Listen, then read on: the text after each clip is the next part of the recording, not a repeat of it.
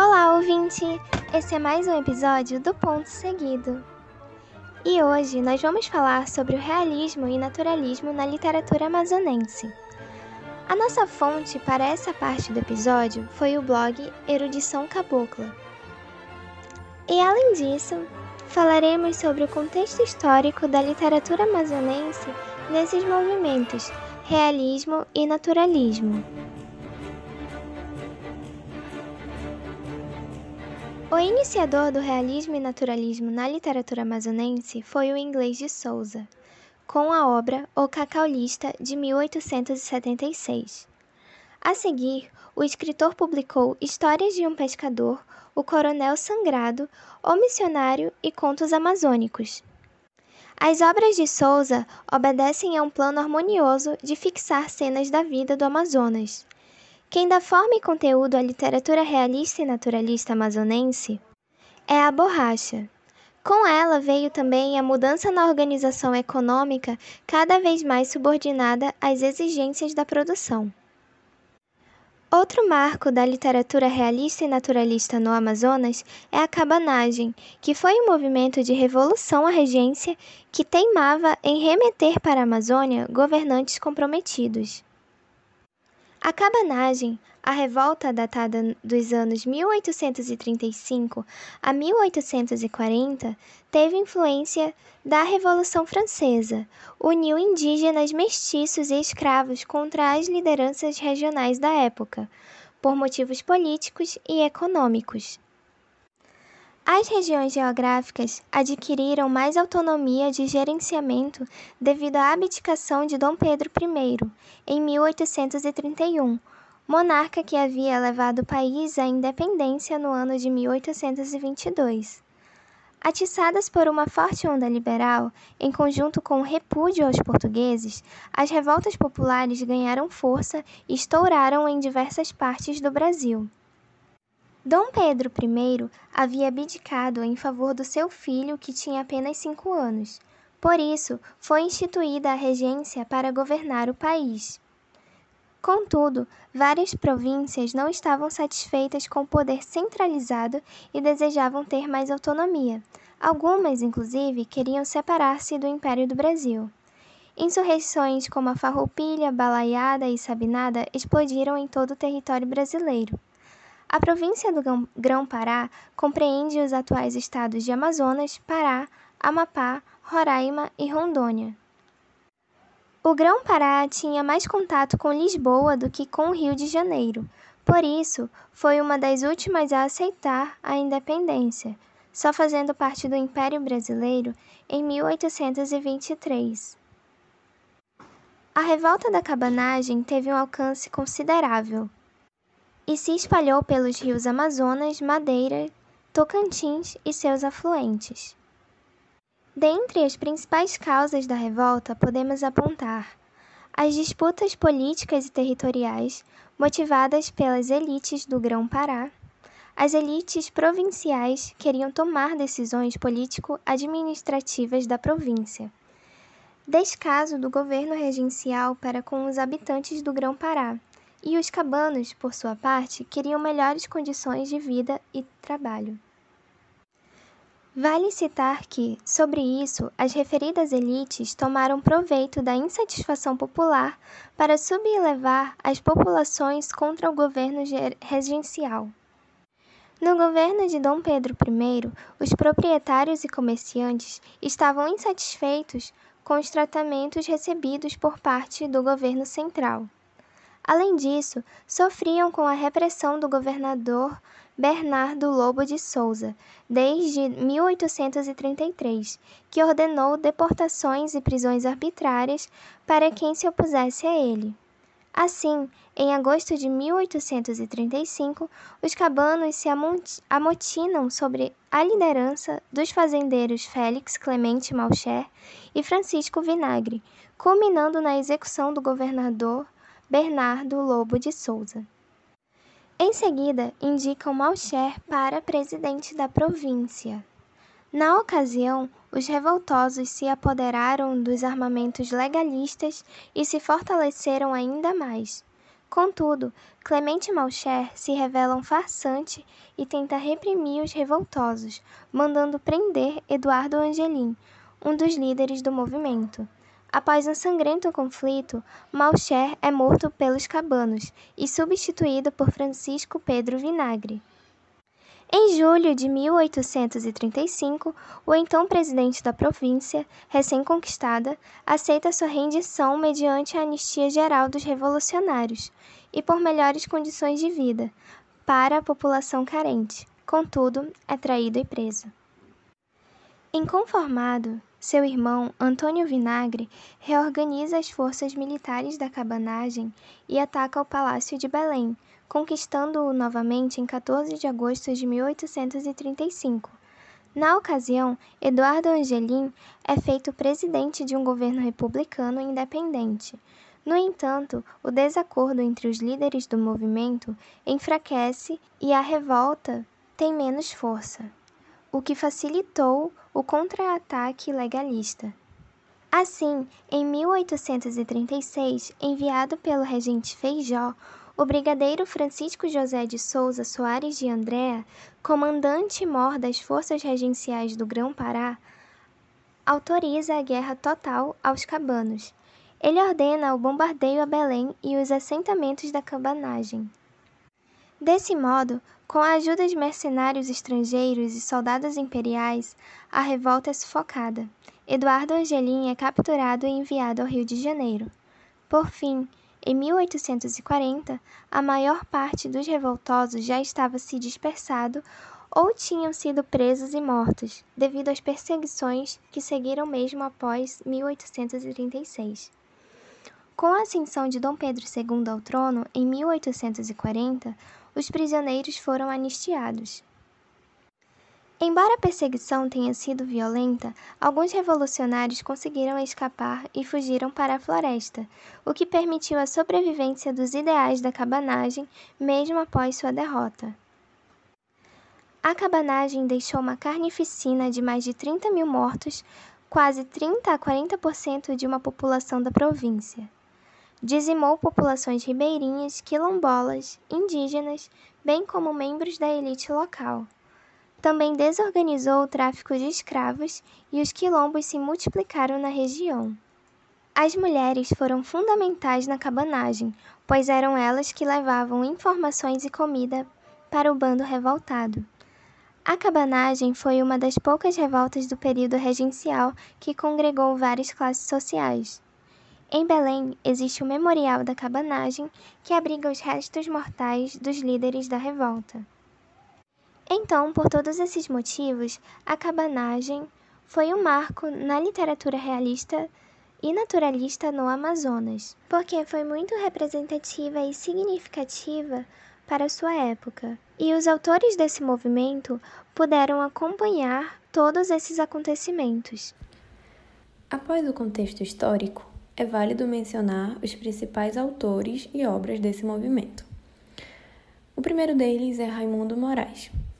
O escritor Raimundo Moraes, filho de Miguel Quintiliano de Moraes e de Lucentina Martins Moraes, nasceu em Belém no dia 15 de setembro de 1872. Por motivos políticos, ele teve que se transferir de Belém para Manaus. Era um correspondente assíduo na antiga a província do Pará que foi um órgão padrão no norte do país, e foi um escritor autônomo. Sua obra conta com cerca de 15 livros iniciados com Traços a Esmo, que é uma obra de 1908. O nosso segundo nome é Álvaro Maia, escritor amazonense que nasceu em Humaitá e formou-se em Direito no Rio, e é um dos maiores nomes das letras amazonenses. Ele publicou mais de 10 mil livros entre poesia e prosa. Algumas de suas obras são Na Vanguarda da Retaguarda, de 1943, Gente dos Seringais, de 1958, Buzina dos Paranás, de 1958 também, e Banco de Canoas, de 1963. Esse escritor foi o inaugurador da Academia Amazonense de Letras e foi membro da União Brasileira de Escritores do Amazonas. Nosso terceiro nome é Aristófanes de Castro. Acreano de Chapuri nasceu em 1917. Bacharelou-se em Direito pela Universidade do Amazonas e colaborou por vários anos no Jornal de Manaus. Suas obras são as seguintes: O Transviado, de 1948, Um Punhado de Vidas e Matadores de Esperança, de 1959. Agora vamos falar um pouquinho sobre os escritores da geração da madrugada, também conhecido como Clube da Madrugada. Um deles é o Aldísio Figueiras. Aldísio Figueiras nasceu em 1947. Estado de Sítio, publicado em 1968, foi seu primeiro livro de estratégia premiado e censurado. Palavras do poeta: Larguei a faculdade de Direito para ser jornalista e casei com Lília antes que ela mudasse de ideia. A produção poética desse autor teve início no Colégio Estadual Dom Pedro II, quando ele estava no curso secundário com a participação no Grêmio Literário Mário de Andrade. Aldísio é jornalista, escritor, membro da Academia Amazonense de Letras e da Plural da Amazônia, que é uma cooperativa de comunicação. Outro nome importante é o de Aníbal Bessa. Aníbal Bessa é amazonense de Manaus e nasceu em 1946. Seu livro de estratégia é Convite Frugal. O escritor foi ligado à música na adolescência. Sobre a sua poesia, ele escreveu Arthur Ingrócio. Neste livro, o poeta vai apresentar toda a sua versatilidade e criatividade membro da UBE e envolvido também com teatro e artes plásticas, ele tem dado efetiva contribuição à divulgação da cultura amazônica. Algumas de suas obras são Convite Frugal, de 1966, Filhos da Várzea, de 1984 e Dez Aicais, Para os Olhos da Amada e Outros Poemas Tocantes, de 1984. Nosso próximo nome é o de Maria José Rosana. Ela nasceu em Manaus no ano de 1943. É licenciada em Filosofia e membro do Clube da Madrugada. Seu primeiro livro chama-se Cantoria Verde. Ela também participou da Antologia Poética da Mulher Amazonense, de Danilo Silva. Nosso último nome é o de Max Carpentier. Ele nasceu no ano de 1945 em Manaus e também é membro do Clube da Madrugada, e também da Academia Amazonense de Letras e da União Brasileira de Escritores Amazonenses. O seu primeiro livro foi Quarta Esfera, em 1975, e é de poesia. É isso, galera. Nós ficamos por aqui com o nosso quinto episódio. Espero que vocês tenham gostado, espero que vocês tenham aproveitado bastante. E nos vemos no trilha final para encerrar essa temporada. Beijinhos e até a próxima! Vamos agora conhecer o livro O Cacaulista, de inglês de Souza. O Cacaulista foi escrito em 1875. É um romance composto por 24 capítulos e ele é o primeiro redigido para uma série chamada Cenas da Vida do Amazonas. Bom, no livro, Miguel Fernandes Faria é o principal personagem, que se ambienta em 1866. O jovem tinha cerca de 17 anos e morava com a mãe viúva, Dona Ana, na fazenda São Miguel, localizada em Paramiri de Cima, um braço do rio Amazonas. Lá, o rapaz morava com a mãe e com alguns escravos. O grande rival de Miguel era o seu vizinho, o Tenente Ribeiro, um outro cacaulista que, pelos padrões do Baixo Amazonas, possuía um razoável patrimônio. Ele era um mulato que havia enriquecido astuciosamente e conseguia ascender socialmente a ponto de ser temido e respeitado por todos os moradores das redondezas. Ambicioso e oportunista, o tenente arquitetava artimanhas para aumentar sua fortuna, inclusive a de se apossar de parte das terras limítrofes de outras fazendas, como a do terreno do Urucurizal. Não se conformando com a defraudação, o Miguel resolve contestar na justiça a invasão da propriedade. E a partir desse ponto, a narrativa se desenvolve em torno da rixa pela faixa de terra do Urucurizão, expectativa que se estende até o final do romance. Nesse momento, enquanto a situação não se resolve, o narrador deixa fluir naturalmente uma sucessão de cenas do cotidiano amazônico. Também ocupa um espaço importante no enredo o amor de Miguel por Rita, que era filha do seu, do seu adversário, o Tenente Ribeiro. A moça era uma bela morena de cabelos negros encaracolados que devia ter seus 16 anos e com quem Miguel costumava brincar quando era criança. A partir daí, criou-se então uma situação inusitada.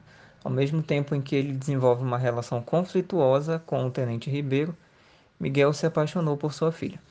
No entanto, ainda que a filha tenha se simpatizado com Miguel e até lhe dado alguma esperança, a jovem não viu no rapaz senão um simples namoradinho da infância e, sem qualquer dúvida, aceitou se casar com um jovem vindo de Belém, o alferes Pedro Moreira Bentes, um moço sem muitos bens materiais, porém vistoso, branco, de boa família e bem de se apossar de parte das terras limítrofes de outras fazendas, como a do terreno do Curizal.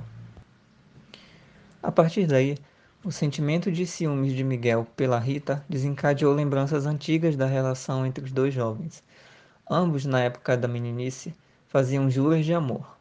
No entanto, essas promessas ficaram apenas conservadas na memória de Miguel, visto que Rita, a essa altura da narrativa, estava muito encantada com a iminência de um casamento promissor com o, com o Moreira, e, consequentemente, com uma vida na cidade de Óbidos, longe da rusticidade que caracterizava a região de Paranamiri e, de algum modo, os seus moradores também.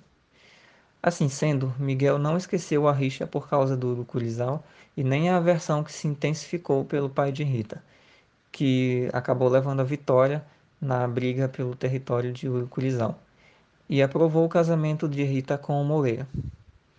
Para o envadecido tenente Ribeiro, o matrimônio da sua filha com Pedro Moreira era também uma maneira de se vingar de Miguel e também uma forma de aumentar o seu prestígio social ao casá-la com um genro branco.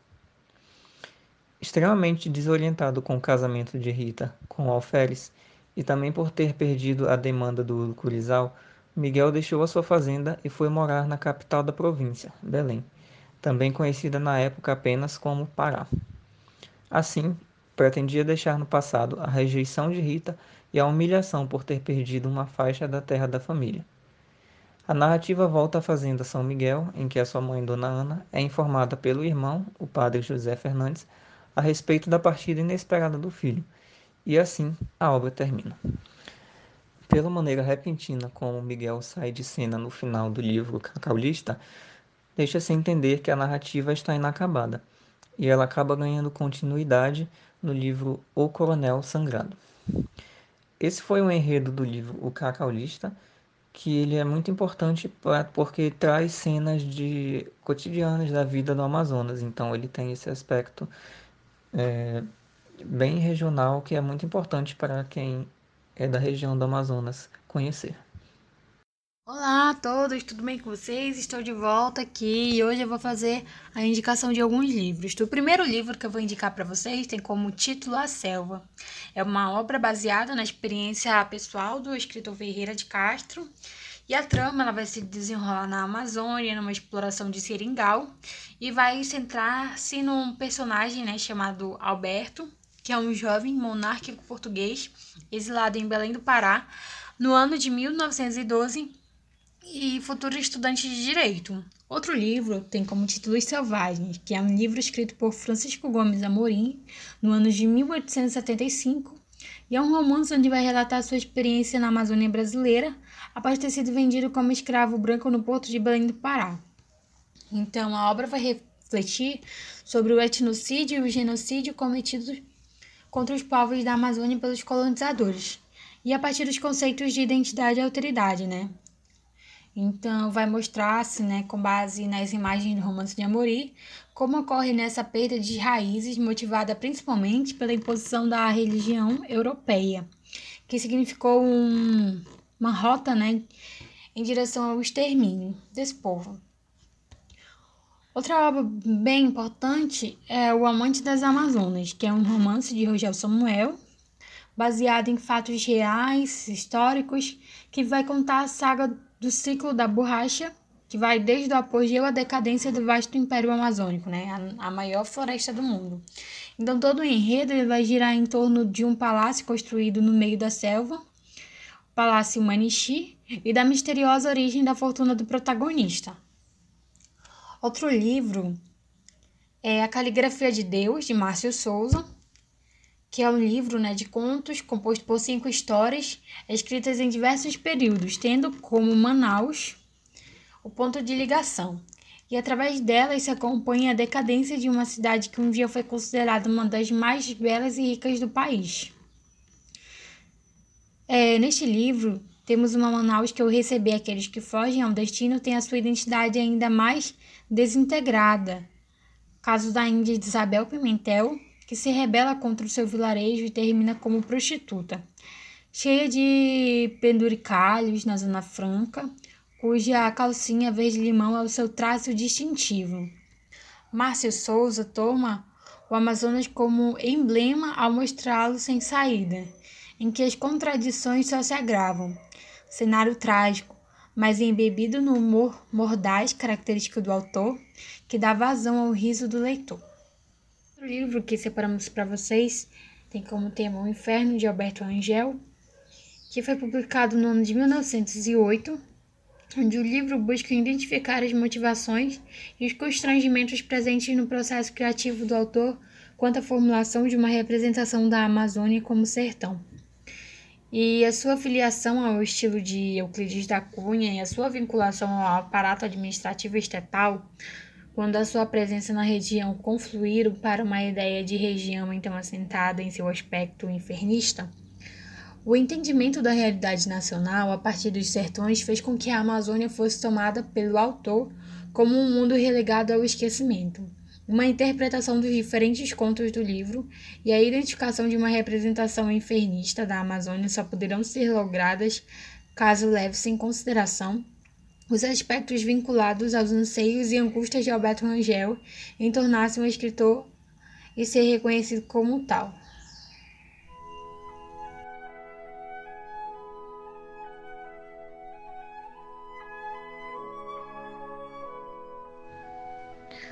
Bom, pessoal, chegamos ao final de mais uma temporada do podcast Ponto Seguido.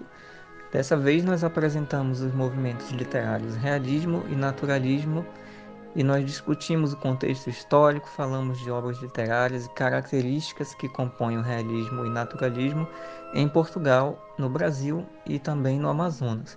Nós esperamos contribuir para a aprendizagem do conteúdo de literatura do sistema de ingresso seriado da OEA para a segunda série do ensino médio. Esse foi o nosso foco. E também para incentivar esses alunos do, da segunda série do ensino médio à leitura. Agradeço pela atenção, por todos que ouviram os episódios e, quem sabe, até uma próxima temporada. Abraço.